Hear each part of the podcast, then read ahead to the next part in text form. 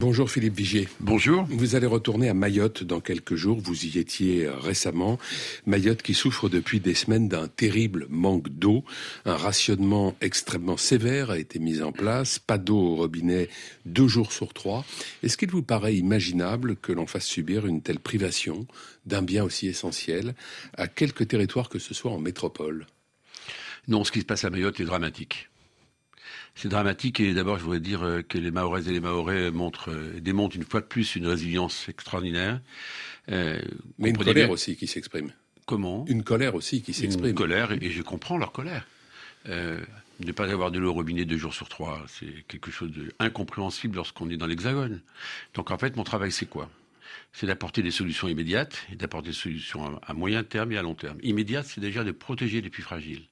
Quand je parle des plus fragiles, c'est les personnes de plus de 65 ans, les personnes handicapées, les personnes malades. Je pense aux femmes enceintes également, je pense aux, enfants en bas âge. Et vous voyez, à l'heure où nous, parlons, eh bien, le premier conteneur est arrivé puisque nous avons décidé, nous, l'État, de financer l'achat de bouteilles et de les acheminer. Elles viennent de la Réunion. Il y a 600 000 bouteilles, donc 900 000 litres qui vont être distribués sur tout le territoire, tous les jours. Et après, donc il y a un chemin qui a été organisé avec des bateaux qui vont arriver successivement pour que tous ces publics les plus fragiles puissent continuer à avoir de l'eau. Ça, c'était indispensable qu'on le fasse. Je crois que j'étais à l'écoute de la population, des élus, pour bien calibrer cela. Et je remercie l'armée qui est mobilisée. Le président de la République a souhaité que l'armée soit mobilisée avec le soutien de la Première ministre Gérald Darmanin, le ministre de l'Intérieur et bien sûr Sébastien Lecornu, également mobiliser ce qu'on appelle le SMA, les services militaires adaptés, mm. les jeunes sont là, et mobiliser les communes. Je fais tout cela en liaison avec les communes, avec les centres communaux d'action sociale. Ce sont eux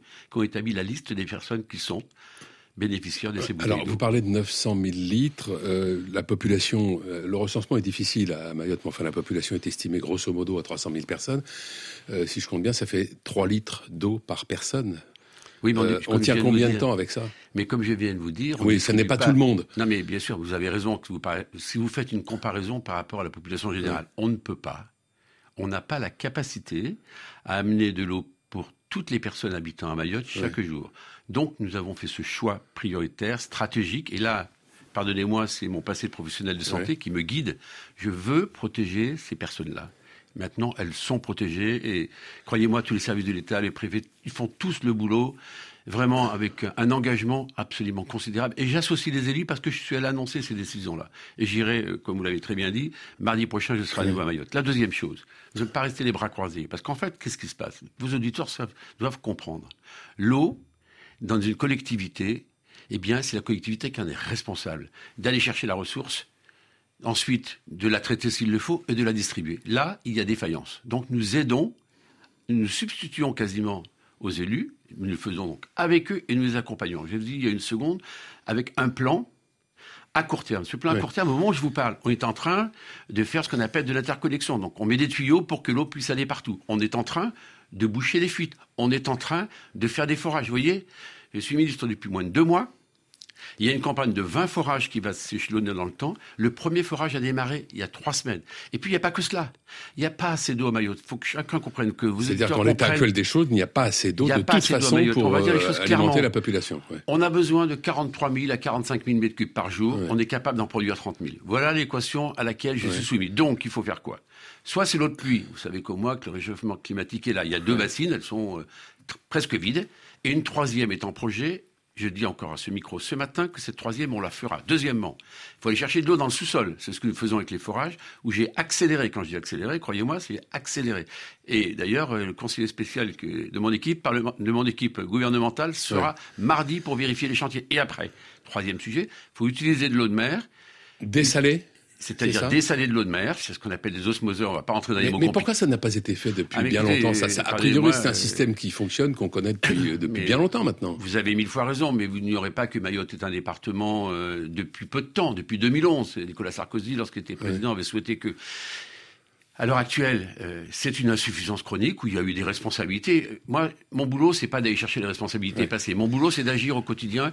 Je veux sortir Mayotte de cette impasse dans laquelle elle est depuis trop tôt. La députée euh, de Mayotte, Estelle Youssoufa, qui était à votre place dans ce studio il y a quelques jours, était très en colère contre euh, les services de l'État et contre vous d'ailleurs aussi. Elle parlait de euh, d'une lenteur, d'une incapacité à répondre à l'urgence de la situation. Pour vous, il n'y a pas eu de retard de votre côté. En revanche, j'observe que vous mettez en cause les, les, les collectivités, les autorités locales. Je ne mets pas en cause. Vous avez dit il y a des défaillances. Non, mais attendez, je ne mets pas en cause. Lorsque la loi a conféré des, des, des compétences à des collectivités collectivités les assument ou elles les assument pas. Vous avez en face de vous au micro quelqu'un qui a été maire pendant 20 ans, qui s'est occupé des problèmes d'eau, d'assainissement. Donc les autorités locales n'ont pas fait leur bah, travail. Il y, a eu des, mais des défaillances, mais parce qu'il y a une spécificité mahoraise qu'il faut que vous compreniez. Euh, tout le monde, je viens de vous le redire à l'instant, ils ont imaginé que l'eau de pluie serait la ressource suffisante le réchauffement climatique, là-bas, dans les territoires ultramarins, est encore plus violent qu'il n'est ici. Donc le schéma mm. qui avait été... Non mais c'est important pour que les auditeurs comprennent. Le schéma qui avait été prévu d'alimentation en eau n'est plus le bon schéma à l'heure actuelle. Quant à Estelle Youssoufa, je vous dis, je l'ai très souvent au téléphone, je dire les choses très clairement. D'ailleurs, euh, euh m'a demandé si on pouvait prendre les produits handicapés, j'ai tenu compte de sa proposition. Elle m'a demandé si on pouvait élargir aux 65 ans, j'ai tenu compte de sa proposition. Mais je comprends son impatience, elle va aller vite, fort. Je crois que franchement, je suis très mobilisé. Si vous voulez venir avec moi euh, mercredi à Mayotte, vous verrez que je préside même un comité de l'eau avec tous les acteurs. Vous savez, pour faire venir l'armée, les bateaux, euh, trouver autant de bouteilles. Les bouteilles, je n'en ai pas suffisamment dans la région. Je vous annonce quelque chose. Je vais acheter des bouteilles à Maurice.